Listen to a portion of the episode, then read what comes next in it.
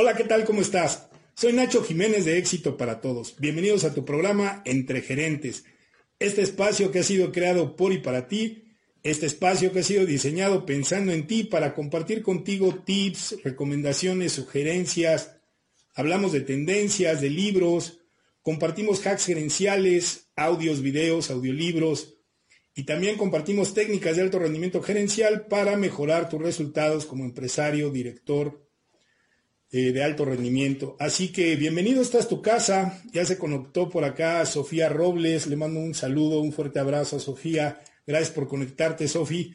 Bienvenida. Bien, pues eh, la semana pasada nos quedamos con, con una de qué pasó. La verdad es de que se cortó el video, hubo por ahí un problema de transmisión, seguramente con el programita. Y bueno, aquí la idea, recibí un par de mensajes de dos de mis exalumnos que, se quedaron eh, con el pendiente de qué había pasado. Ya se conectó Leslie Torres. Bienvenida Leslie, gracias por conectarte, gracias por estar aquí. Un gran saludo. Y entonces voy a iniciar en lo que se va conectando nuestra comunidad de éxito para todos. Eh, voy a iniciar retomando esa historia para cerrar el bucle psicológico y que no nos quedemos con el pendiente de qué pasó con el niño y con Gandhi. Entonces voy a, voy a contar nuevamente esa historia, hago el cierre e iniciamos con nuestro tema del día de hoy, que es un tema muy interesante que tiene que ver precisamente con el ciclo de vida del producto. Entonces, la sesión anterior estábamos hablando de una anécdota en la que Gandhi recibió a una, a una mamá con su hijo. La señora había decidido llevarlo, estaba consumiendo muchos dulces, estaba consumiendo muchos dulces, mucho azúcar y esto, bueno, pues le podía hacer daño a su salud. Entonces la señora toma al niño, lo lleva con Gandhi y le pide por favor que hable con él para que pues precisamente le, le, aconseje, le diga que no es muy sano comer, comer dulces. Entonces, eh, Gandhi lo recibe, tiene una charla muy, muy breve con el niño y se dirige a la señora y le dice, ¿sabe qué? Tráigame al niño en dos semanas. Tráigame al niño, por favor, en 15 días. La señora se va, regresa con el niño eh, dos semanas después, 15 días después, una breve charla y le dice eh, que deje de consumir dulces, que ya no coma dulces, porque le puede hacer daño a su salud. Entonces la señora a modo de reclamo voltea a verlo y, le dice de manera irada, oiga, ¿qué no le pudo haber dicho eso hace 15 días? Y no, yo todavía consumía azúcar. Entonces, la reflexión aquí es, ¿qué, de nuestra conducta, qué de nuestras palabras están generando, están creando el problema que yo estoy tratando de corregir a través de dar retroalimentación a mi equipo de trabajo, a la gente con la que yo los días? ¿Qué de mi conducta, de mis ejemplos, de mis palabras, qué clima estoy yo generando con ese ejemplo y qué problemas puedo yo estar generando en mi equipo de trabajo y lo quiero corregir a través de la retroalimentación. Ese era el cierre del tema pasado, ese era el cierre del tema anterior que vimos la, semana pasada, que tenía que ver precisamente en cómo dar retroalimentación. Bucle para que con el pendiente de qué había pasado con el niño. La reflexión nosotros a la hora de dar retroalimentación como empresarios, directores o gerentes debemos checar primero qué hay en nosotros que esté generando dicho problema. Bien, cerrando este tema vamos a iniciar el tema del día de hoy que es el ciclo de vida del producto.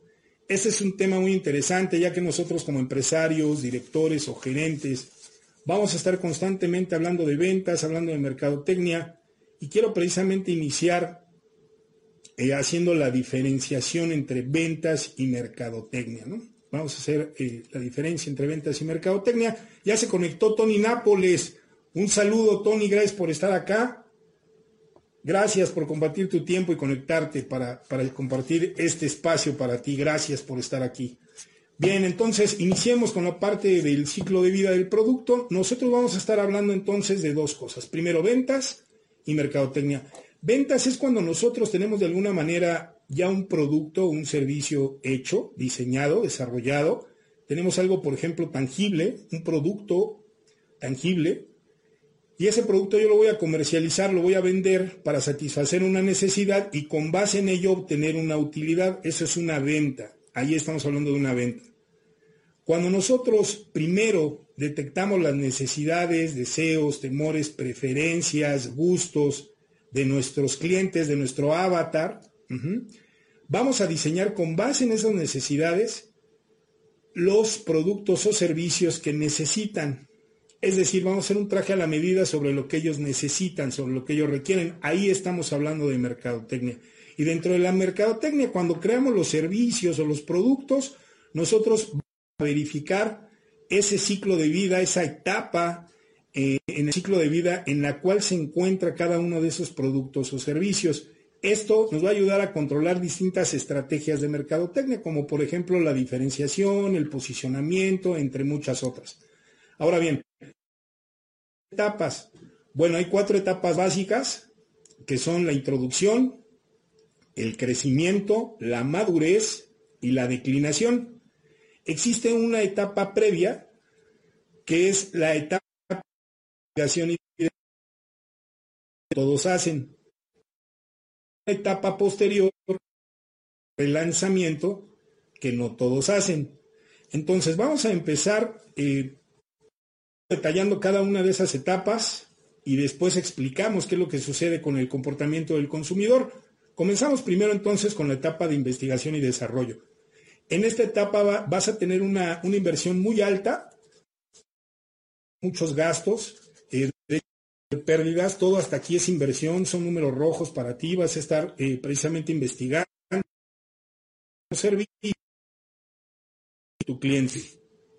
Entonces, Sí, Sofía, casi me río nuevamente. Bueno, les comentaba, entonces, en ese sentido, cuando nosotros estamos eh, en, la, en, la, etapa de investigación, lo que vamos a hacer es hacer una gran inversión para precisamente diseñar y desarrollar los productos o servicios que el cliente requiere. Ahora, una vez que haces el lanzamiento en la etapa de introducción, nosotros vamos a tener precisamente ventas muy bajas, las, ventas van a ser bajas y vamos a tener un alto gasto en promoción, en publicidad para poder dar a conocer nuestro producto. ¿Te está gustando este episodio? Hazte fan desde el botón apoyar del podcast de Nivos. Elige tu aportación y podrás escuchar este y el resto de sus episodios extra. Además, ayudarás a su productor a seguir creando contenido con la misma pasión y dedicación.